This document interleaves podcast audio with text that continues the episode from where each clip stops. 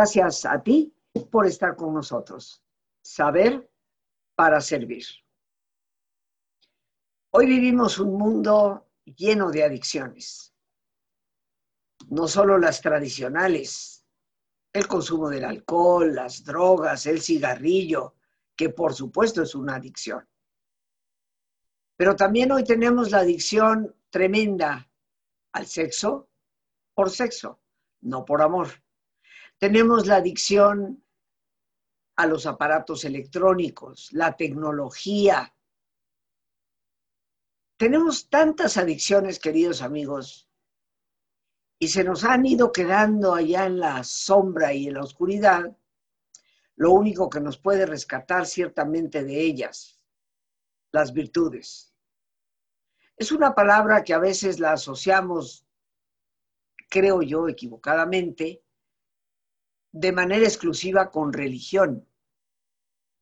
Pero la virtud es algo de lo cual ya nos hablaban los antiguos griegos, muchos, muchos siglos antes de la era cristiana.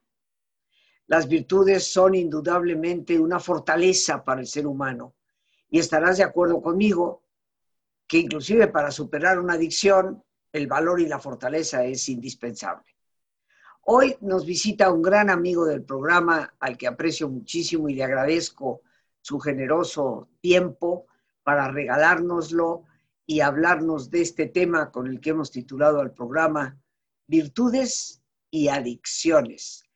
Él es el ingeniero José Luis Quintero, un hombre dedicado desde hace muchos años a través de sus libros, de sus conferencias, a este tema tan importante de poder comprender el impacto que la virtud tiene en la vida práctica de un ser humano consultor de muchísimas empresas, a través de una muy grande, fue que yo tuve la oportunidad de, conocerlo por referencia de personas que ahí colaboraban. Y hoy nuevamente nos acompaña en nuestro programa Descubre tu mente. Yo sé que nos dará pistas importantes sobre la importancia que la virtud tiene para nuestra vida y el riesgo de nuestras adicciones. José Luis, como siempre, bienvenido. Muchísimas gracias por estarnos acompañando.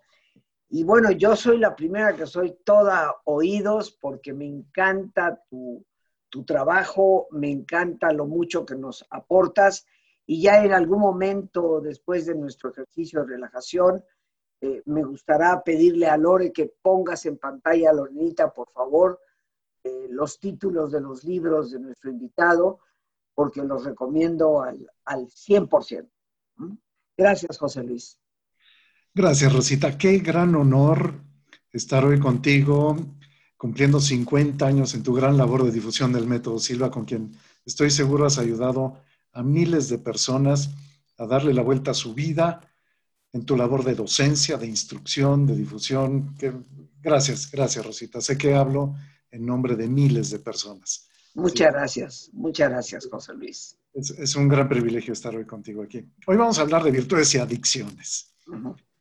El origen, el qué tipos de adicciones, cómo reconozco cuando una bendición de vida ya se convirtió en una adicción, como podría ser mi teléfono celular, es una bendición, pero ya se convirtió en adicción.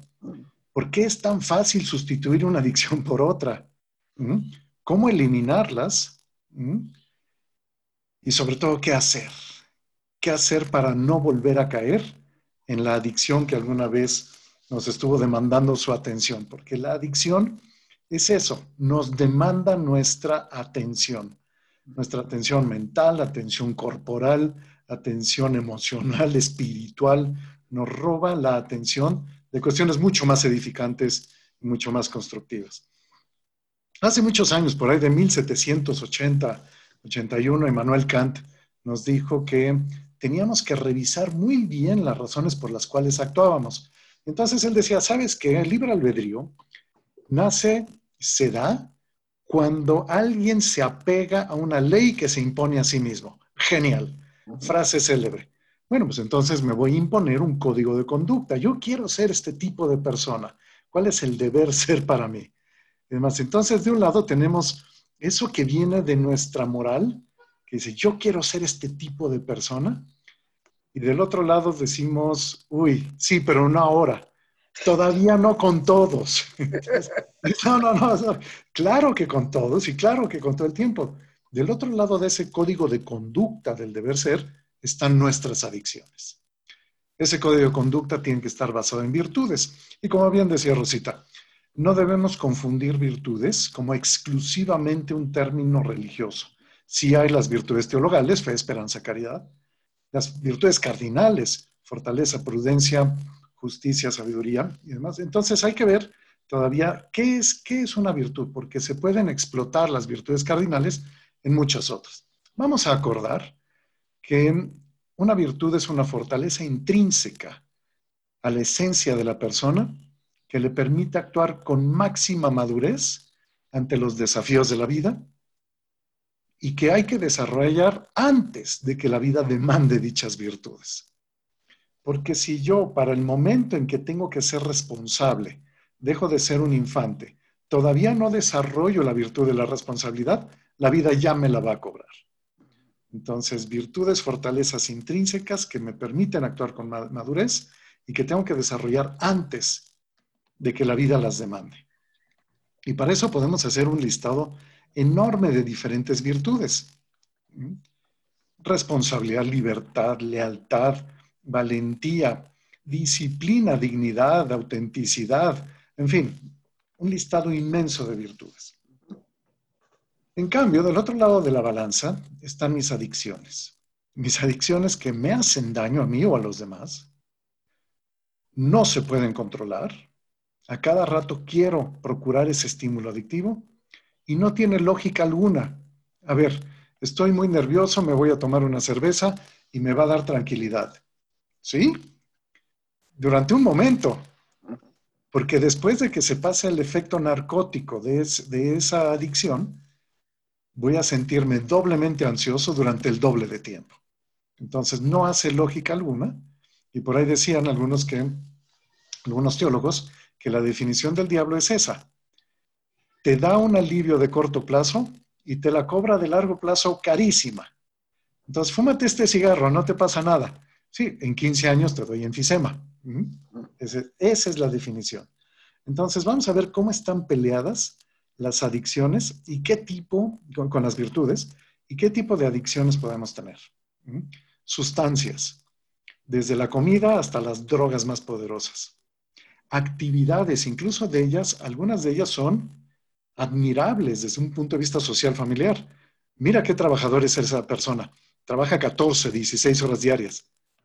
No, no, no, no, no, no. Esa persona ya se desvió, ya convirtió la bendición del trabajo en una adicción. O el ejercicio, o la música, o cualquier otra actividad de la cual abusamos, se puede convertir en una adicción que lejos de darnos alivio nos crea muchísimos problemas. ¿Cómo reconozco una adicción? me desvié en razón, forma, cantidad o momento. Vamos a poner un ejemplo. Imaginemos que llego al estacionamiento de un centro comercial y mi hijo de seis años, que mide 80 centímetros de estatura, abre la puerta y sale corriendo. Entonces yo le pego un buen grito y le digo, alto ahí. Mi razón es protección. no se puede hacer responsable de su propia protección. No entiende que otros automovilistas no lo van a ver, pues su estatura no lo permite. Se lo voy a decir de la forma en que tenga el mejor efecto. Le pego un buen grito. ¿Qué cantidad? Uno solo. Una vez que se detuvo, listo. ¿Y en qué momento? En el momento que lo veo correr en el estacionamiento. Razón, forma, cantidad de momentos correctos. Pero ¿qué pasa si ya entrando al centro comercial, yo quiero descargar mi frustración con él? Y entonces lo sigo regañando, cantidad incorrecta, le grito enfrente de la gente y en un momento en el que ya no está en riesgo. Mi razón, forma, cantidad de momento fueron incorrectos. Con que nos desviemos en uno de los cuatro. Por la razón incorrecta, en la forma incorrecta, en la cantidad o momento incorrecto, ya nos desviamos y convertimos algo que podría haber sido benéfico en algo dañino para uno o para los demás. Y uno se preguntaría, ¿por qué es tan fácil caer adicto a algo, porque nacimos para ser adictos. Muchos bebés que no tienen hambre nacen y no quieren tomar el pecho de su mamá. Pero nada más se les esfuerza a tomar el azuquitar de la leche materna y van a reclamar su droga, su azuquitar, cada tres horas con violencia si es necesario. Si es necesario despertar a toda la familia, van a despertar a toda la familia, pero a mí me van a dar mi azúcar. Esa es la primera adicción en la que todos caemos. Y desde un punto de vista de supervivencia de especie, nacimos para ser adictos. Si ahorita le preguntáramos a todos los que tienen la gentileza de acompañarnos hoy, ¿quién es adicto al queso? Muchos nos dirían que sí. Ay, ay, ay, ay, ay. Los dos manos también. claro. Y entonces llegamos al restaurante y yo sé que con dos rebanadas de pizza voy a quedar satisfecho. Y en el momento que pruebo el opioide que trae el queso, yo quiero una pizza para mí solo. Y ya me desvié en cantidad y ya me desvié en razón. Los becerros toman el opioide de la leche de vaca y ya han visto con la furia con la que le pegan a la ura de la vaca para que salga la leche, así, así reaccionan. La supervivencia de la especie de muchos mamíferos está basada en adicción. ¿Mm? Bien, entonces dijimos, si tenemos la vulnerabilidad de ser adictos, ¿por qué nos hacemos adictos a otras cuestiones como el celular o el picante o el sexo o estar atentos a algo? ¿Por qué nos hacemos adictos a cualquier, al alcohol, a fumar, en fin? Las adicciones se generan cuando la vida ya nos demanda una virtud y nos hemos negado a desarrollarla. Vamos a poner un ejemplo silvestre. Yo tengo cuatro años de edad, Estoy parado en la esquina con mi mamá, yo no sé cuidarme. Entonces mamá me carga, me toma de la mano y cruzamos la calle porque yo no me sé dar protección, la virtud que me permite eliminar identificando los riesgos. A los cuatro años está bien, porque no es razonable que un niño de cuatro años que no vive en la calle sepa cruzar la calle. Bien, a los 16 años tú me encuentras llorando en la esquina y me preguntas, oye, ¿por qué lloras? Mi mamá me abandonó. ¿Cómo que te abandonó si está del otro lado de la calle? Pues sí, pero necesito que venga a ayudarme a cruzar la calle. No, no, no, no, no, no. A los cuatro años te la creo, a los 16 no. Ya me hice adicto a un protector. En este caso es mamá para que cruce la calle, pero ¿qué tal que tengo miedo en el patio de la escuela?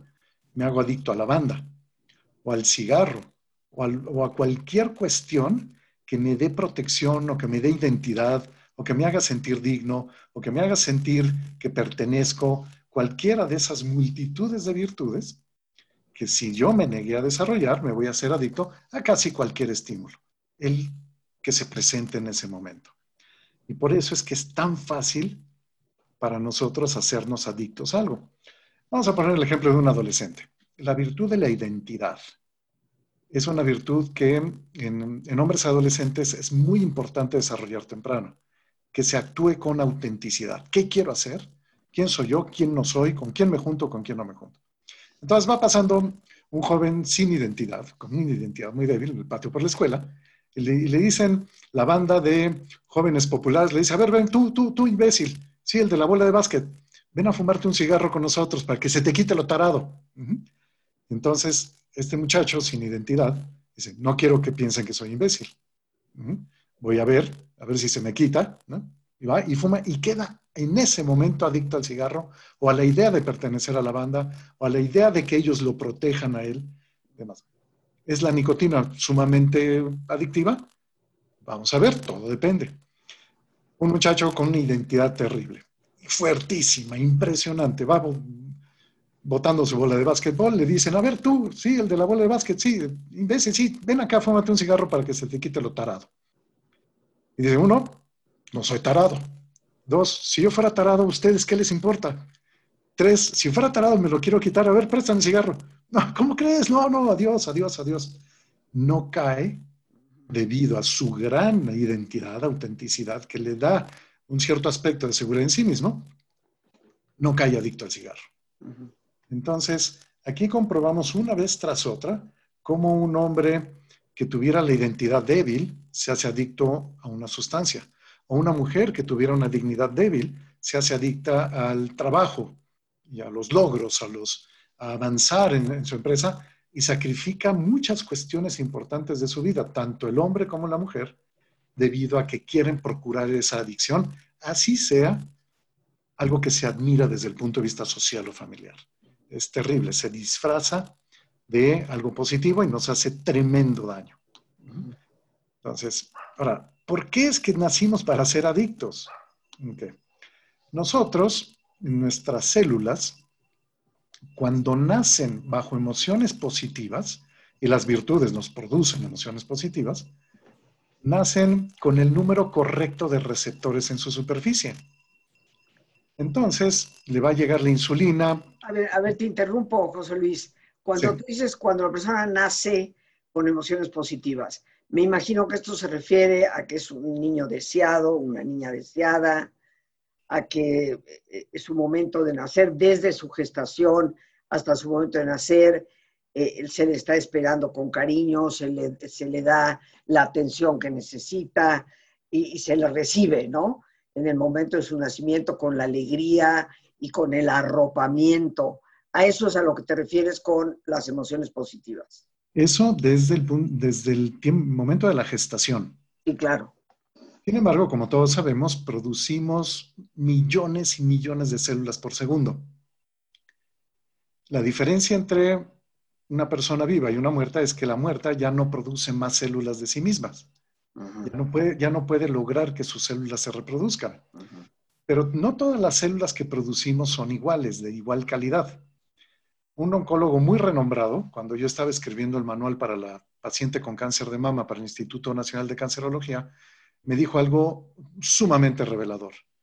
Me dijo, mira, una célula perfecta nace cuando la persona está en paz y con entusiasmo, está en modo de nutrición, está en modo de reparación, está en modo de recuperación, como lo que tenemos que hacer todas las noches, nace perfecta, tiene como 2.000 receptores en su superficie, en su membrana.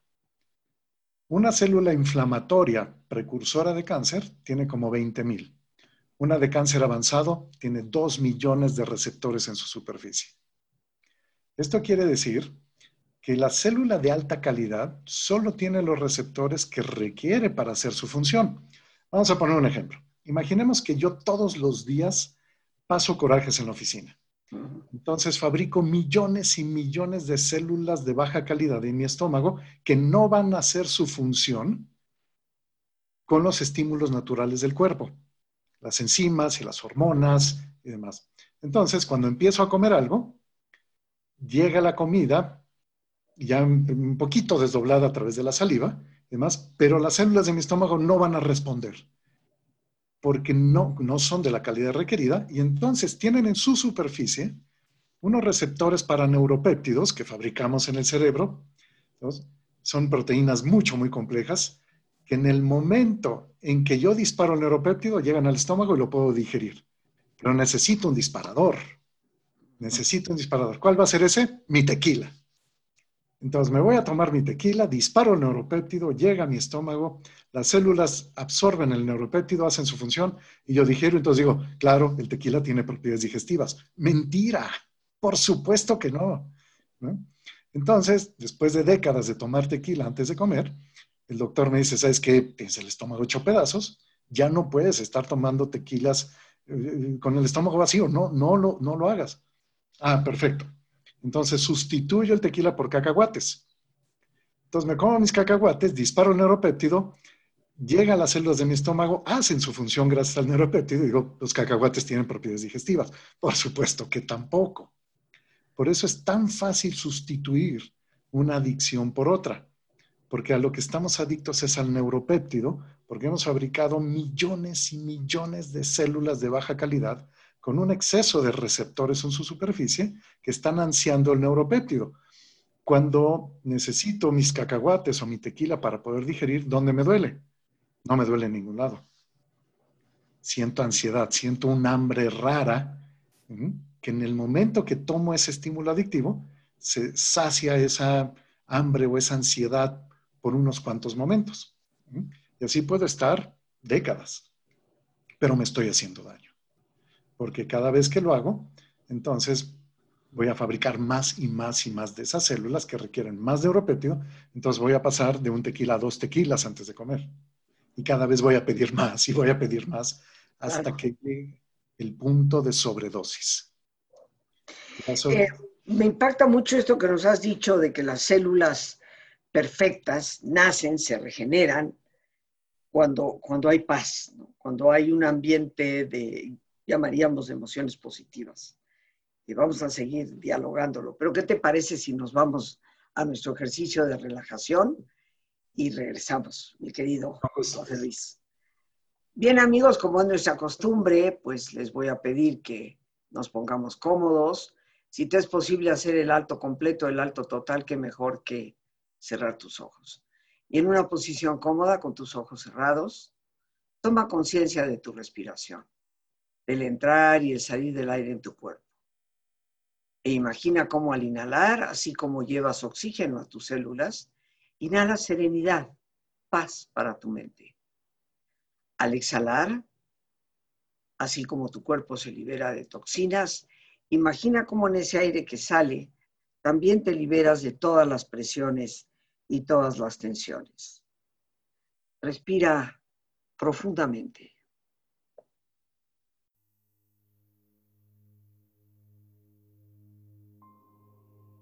Y relaja tu cuero cabelludo. Todos los músculos que cubren tu cabeza.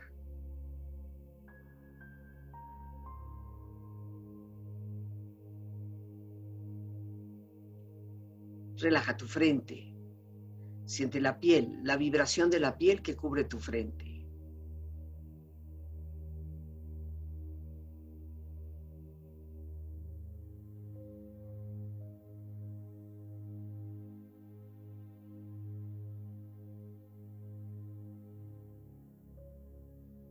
Relaja tus párpados, los tejidos que rodean tus ojos.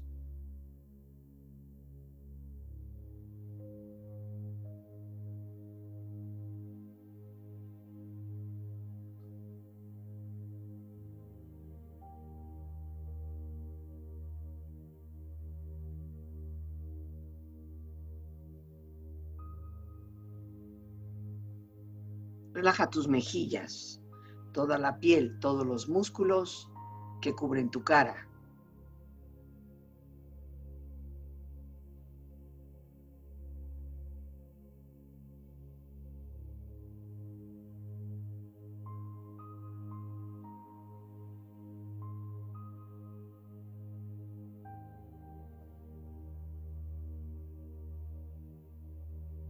Relaja tu cuello y tu garganta. Siente su flexibilidad, equilibrio, balance.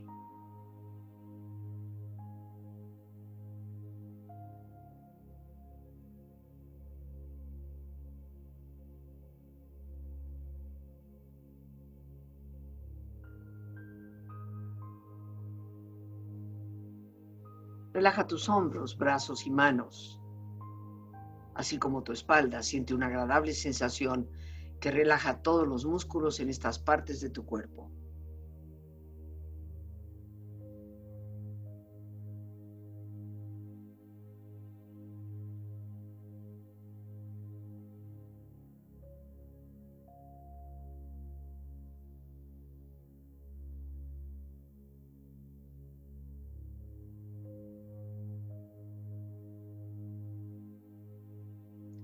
Relaja tu pecho exterior e interiormente, relajando todos los músculos, imaginando a todos tus órganos internos funcionar rítmica y saludablemente.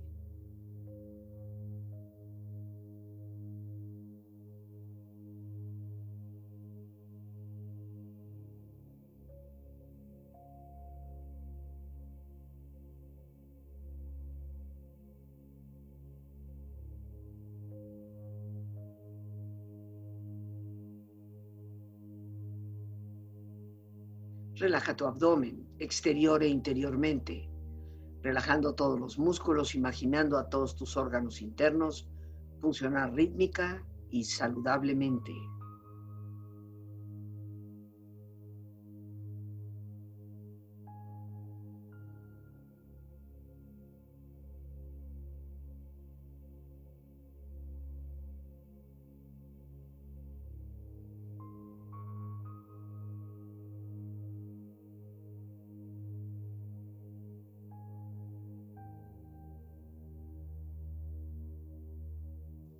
Relaja tus muslos, tus rodillas, siente la piel, la vibración de la piel que cubre estas partes de tu cuerpo.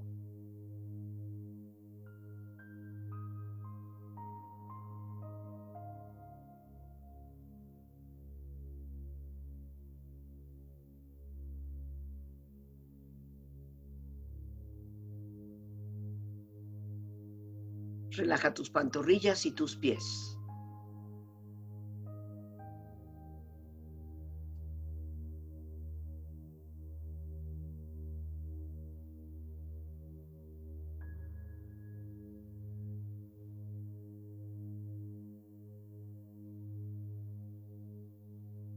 Con tu cuerpo profundamente relajado, proyecta en tu mente la imagen de un lugar ideal para el descanso.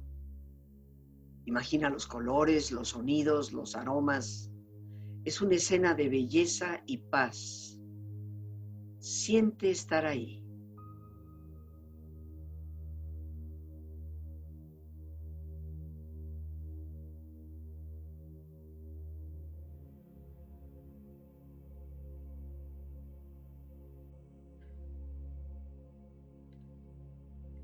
Con tu cuerpo relajado y tu mente serena, reflexiona. Afirma Fernando Sabater. Después de tantos años estudiando la ética, he llegado a la conclusión de que toda ella se resume en tres virtudes. Valor para vivir, generosidad para convivir y prudencia para sobrevivir.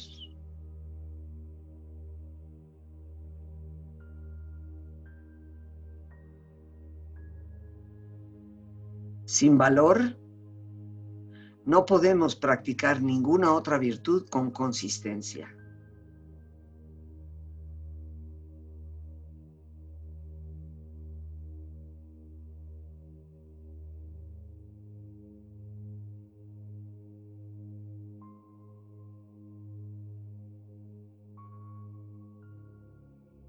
Los defectos de una persona se adecúan siempre a su tipo de mente. Observa sus defectos y conocerás las virtudes que necesita.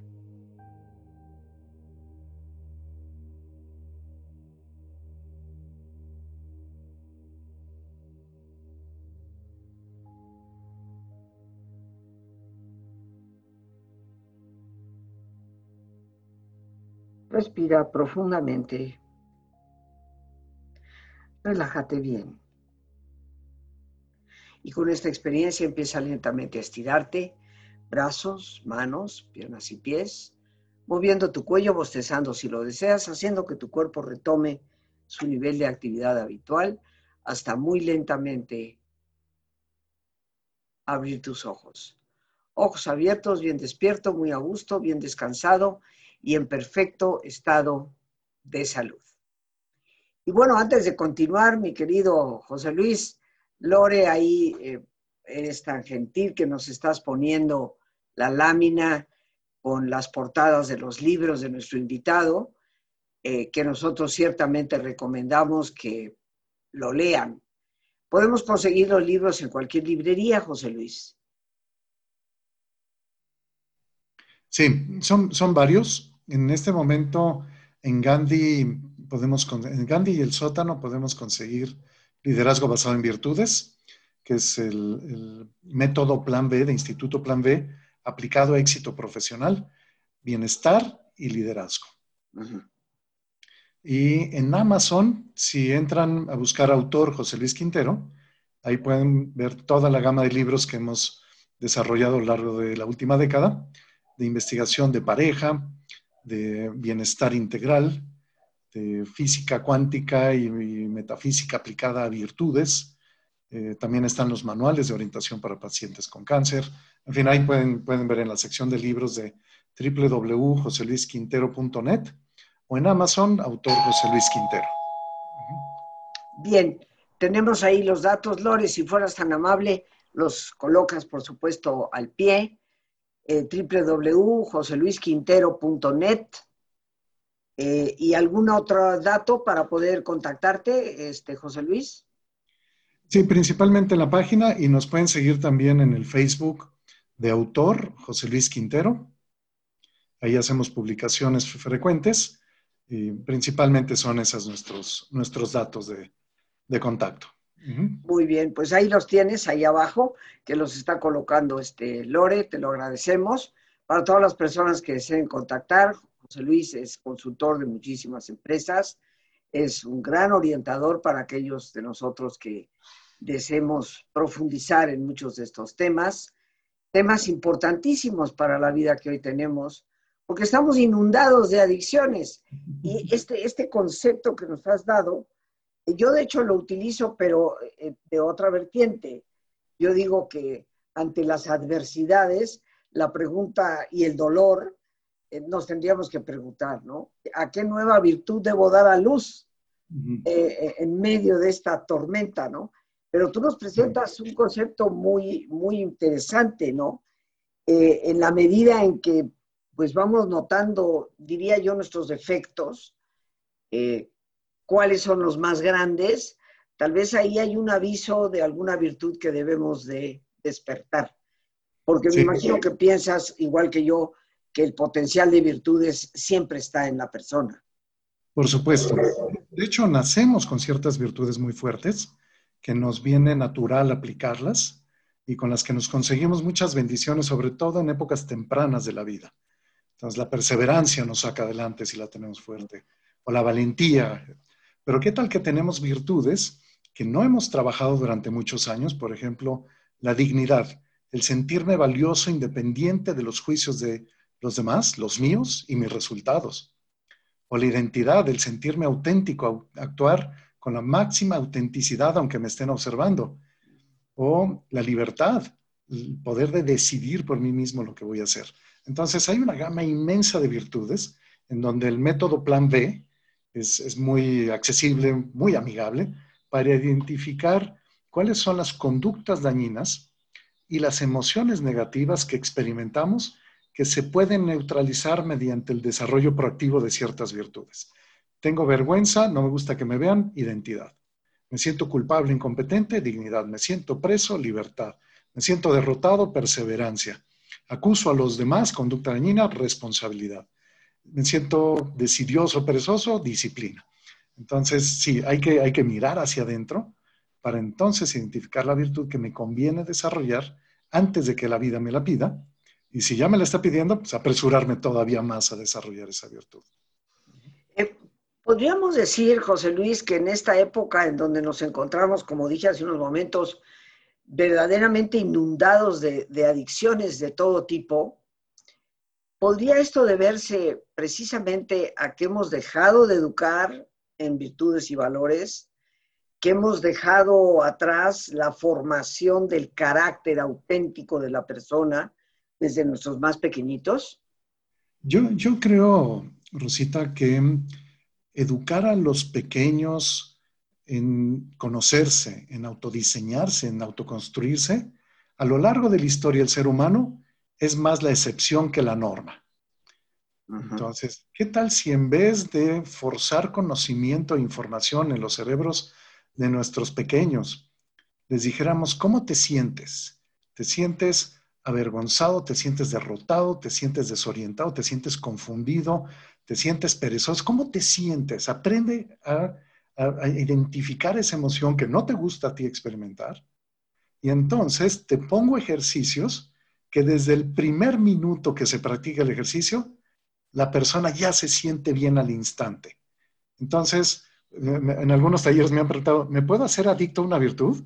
Facilísimo, facilísimo, porque te da tanto placer desarrollarla que no se te olvida, no se te olvida y la vas a querer seguir desarrollando y desarrollando, porque te hace sentir increíblemente bien. no, es una, no es una adicción química, ni mucho menos, es una adicción muy racional de que cada vez que me siento perezoso, me pongo en acción en ese instante y el tiempo se estira, los resultados mejoran, me siento digno, me siento capaz, me siento porque ya tomé acción en vez de estarme tronando los dedos por no hacer algo que sé que me toca hacer ya.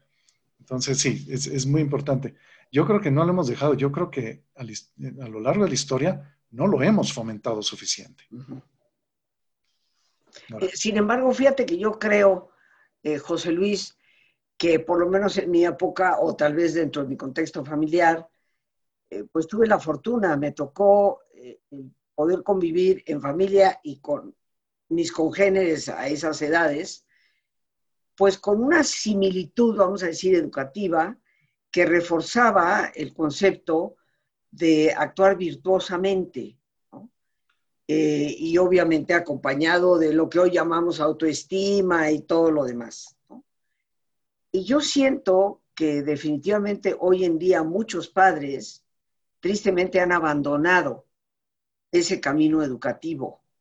Tal vez por el exceso de trabajo, por considerar que el niño se educa prácticamente a través de la computadora.